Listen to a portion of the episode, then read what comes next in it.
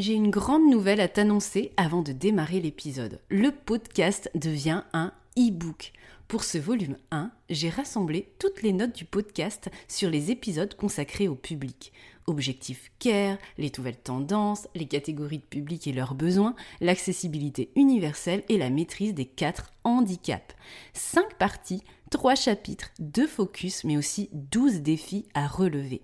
Car ce e-book ne regroupe pas seulement les scripts authentiques et punchy, mais aussi des exercices d'application inédits pour progresser et passer à l'action comme dans un cahier de vacances ou d'exercices funky.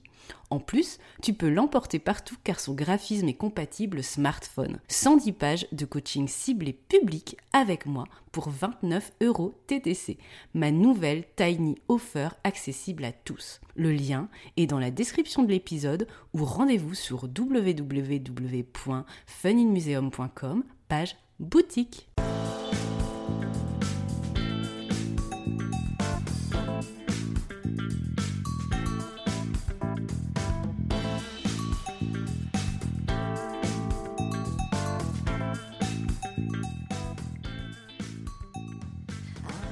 Bonjour à tous et bienvenue sur le podcast J'ai l'œil du tigre. Je suis Claire, la muséographe et scénographe de Fun in Museum. Mon métier, c'est d'aider les musées, les équipements touristiques et tous les professionnels du patrimoine à trouver des solutions pour booster, rendre waouh l'expérience de leurs visiteurs. Chaque semaine, je vous donne les stratégies, les astuces et surtout de la bonne humeur pour réinventer avec moi le monde des musées, les rendre plus fun et vraiment accessibles à tous.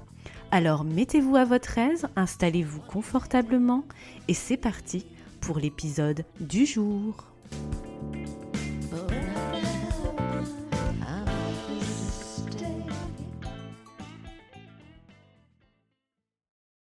Bonjour et bienvenue dans cet épisode de clôture de la mini-série automnale sur la méthode de projet. Faut-il encore que je te rappelle les 5 étapes d'un projet, oui ou non? Allez, c'est parti pour le dernier post-it. Le diagnostic, épisode 77, première étape, on explore et on analyse la situation. Deuxième étape, le pré-programme, épisode 78, on cadre les ambitions, les rêves, on pose un concept, un pré-scénario. 3. Le programme, épisode 79. On développe le projet, on acte les axes stratégiques, le concept muséographique, narratif, final, le scénario par étape, on pose fermement nos volontés. 4. La conception, épisode 80. On passe des volontés au concret pour la forme grâce à un concept esthétique, scénographique, qui répond au concept muséographique avec des plans, des planches tendance, un budget on travaille vraiment la forme alors que précédemment, on a travaillé vraiment le fond du projet, la stratégie. Et enfin, épisode d'aujourd'hui, la réalisation. Donc épisode numéro 81. Alors, c'est quoi la réalisation? La réalisation, c'est fabriquer, c'est imprimer, c'est écrire les textes d'une exposition, c'est concevoir et réaliser les vidéos de l'exposition. Et là, vous vous dites peut-être, bah, elle s'est trompée, elle vient de dire concevoir alors que c'est l'étape d'avant. Je ne comprends plus rien. Alors c'est normal, lors de la conception, on développe le projet à 360 degrés sur le fond et la forme pour éditer un projet illustré, concret et budgétisé. On va quantifier le nombre de vidéos à créer, les textes à rédiger, à traduire, le nombre de panneaux à imprimer, de stickers, de vitrines, de manip et leur type à fabriquer, etc., etc. Mais comme pour la conception, il va y avoir un passage de relais. Maintenant qu'on connaît les détails du projet, en long, en large et en travers, on va rédiger des cahiers des charges par lot. On va faire nos listes de courses, entre guillemets, si vous préférez. C'est l'étape qu'on appelle CCTP, cahier des clauses techniques et particulières, ou DCE, document de consultation des entreprises. Le principe est de saucissonner le projet par lot, donc qui nous paraît logique, et adapté pour la mise en œuvre du projet, sa réalisation. On va par exemple rédiger un CCTP, agencement général immobilier, pour une expo. On va y décrire les murs à peindre, les mobiliers à fabriquer en faisant référence au cahier de plan de l'étape conception et au budget prévisionnel. Pareillement, on va rédiger un CCTP graphisme et impression pour recruter un graphiste qui va faire la conception et l'exécution graphique de tous les supports de l'expo, jusqu'au bon à tirer, les BAT, qu'un imprimeur va ensuite imprimer et faire poser dans l'espace d'expo. On va rédiger un lot multimédia et audiovisuel pour les programmes interactifs à concevoir et à réaliser, les vidéos à tourner, les programmes informatifs à imaginer sur la base de tout ce qui a été proposé précédemment on va rédiger un lot rédaction et traduction si les textes sont à rédiger par un auteur autre que l'équipe en interne et puis ensuite les faire traduire dans X langues. Bref, on va éditer tous les lots qui nous semblent nécessaires au projet. Ça peut être un lot pour un audio guide à créer en parallèle, la création d'une installation artistique trop spécifique pour être noyée dans le lot agencement général.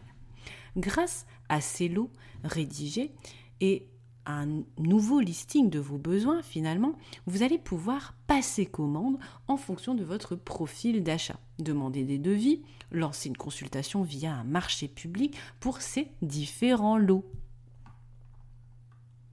Ensuite, vous allez travailler avec les différentes personnes recrutées par lot, poursuivre la réalisation, valider les propositions au fur et à mesure, hein, notamment pour euh, ces films à créer par exemple, où la personne va imaginer le scénario, même si vous lui avez donné un peu un brief euh, grosso modo, il va concevoir le film, vous proposer un synopsis, il va ensuite tourner les images, réaliser, etc. Donc vous allez valider les propositions des différents intervenants au fur et à mesure jusqu'à la livraison de ce que vous avez commandé. C'est ce qu'on appelle dans le jargon de nos métiers la réception. Donc finalement, 5 temps dans la phase réalisation. 1. La partie assez technique de rédaction des cahiers des charges par l'eau du projet avec ses annexes, cahier de plan final qu'on nomme pro comme projet, le budget, le calendrier opérationnel pour la suite. 2 une étape de consultation et de recrutement des prestataires qui réalisent. On les appelle les maîtres d'œuvre, à ne pas confondre avec maître d'ouvrage qui est le commanditaire du projet. 3. Une étape de suivi de réalisation. 4. Une étape de réception où vous vérifiez que tout correspond à la commande initiale pour lever les réserves et clôturer le projet et l'inaugurer. Et enfin 5. Une étape d'archivage qu'on appelle DOE dans le jargon. DOE signifie document des ouvrages exécutés. En gros, on récupère et on archive tous les documents utiles au projet, les plans finaux de fabrication, les modes d'emploi de matériel audiovisuel, les modes d'emploi et préconisations pour les entretiens dispositifs, les BAT graphiques, si on doit réimprimer un panneau dégradé, tous ces documents sont transmis à la maîtrise d'ouvrage, le commanditaire donc, par les prestataires, les maîtres d'œuvre qui fait la réalisation à présent Généralement, elle est externalisée à minima en partie, à moins que votre structure puisse réaliser seule tous les éléments d'une expo ou du projet, mais c'est quand même très rare, hormis pour des expositions temporaires assez simples avec un graphisme, un mobilier à faire en interne. Généralement, vous devez quand même imprimer des supports, faire traduire des choses, etc. Ce qui doit être réfléchi en tout cas, c'est votre besoin d'être accompagné ou pas pour la partie technique, en particulier la rédaction des cahiers des charges en lien avec le projet de conception édité et chiffré, puis le suivi de réalisation. Est-ce que vous disposez des moyens humains et temporels suffisants pour mener à bien ces missions ou si vous avez besoin d'aide? De mon côté, ça m'arrive très fréquemment d'éditer un projet en programmation muséo une conception scénographique, puis de gérer la partie rédaction de cahier des charges, analyse des offres et des devis, puis suivi de réalisation avec animation des réunions de chantier, compilation du DOE, levée des réserves. Je suis AMO, c'est-à-dire assistante à maîtrise d'ouvrage. Je pilote en tout ou partie l'étape de réalisation pour soulager la maîtrise d'ouvrage. Donc encore une fois, définissez avec honnêteté vos besoins sur cette étape éviter d'être submergé en fonction de la complexité du projet, de vos capacités en interne. Le tips bonus pour terminer. Je vous dirais de ne pas sous-estimer le temps à passer pour suivre cette étape de réalisation, y compris lorsque vous ne faites pas vous-même.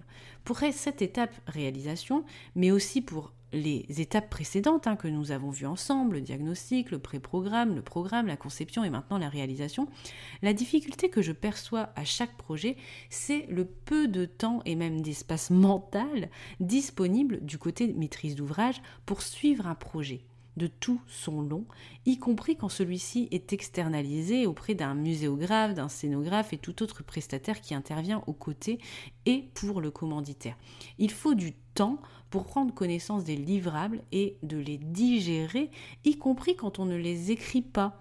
Il faut du temps pour discuter en interne et valider les propositions. Il faut du temps pour être présent aux réunions, pour lire les comptes rendus, pour faire les remarques, etc. Une bonne maîtrise méthodologique vous fera gagner du temps car vous maîtriserez mieux vos besoins, vous anticiperez, vous saurez dans quoi vous embarquez, que vous fassiez seul cette étape en interne ou avec l'aide d'un prestataire puisque vous saurez concrètement quoi lui demander, de quoi vous avez besoin pour justement vous libérer du temps et de l'espace mental. Voilà, la mini-série de l'automne, donc avec ces cinq épisodes, touche à sa fin. N'hésitez pas à les réécouter régulièrement en fonction de l'étape où vous trouvez d'un projet. J'espère que vous visualisez désormais mieux le mode d'emploi d'un projet, le comment, le qui fait quoi, le jargon aussi pour mieux passer commande aux prestataires ou tout simplement mener votre barque en solo de manière plus sereine et de manière plus performante sans mauvaise surprise puisque vous savez comment faire et la manière la manière dont le faire, les, le différent ordre en fait des étapes qui est vraiment important. Et si vous avez d'autres questions méthodes, j'organise une nouvelle FAQ bientôt qui pourrait être, être votre appel à un ami. Je vous en parle justement la semaine prochaine dans le mot audio. Et puis il y a Instagram pour poursuivre nos conversations sur la mise en œuvre des projets, vos joies et vos difficultés. Et oui, ça arrive aussi.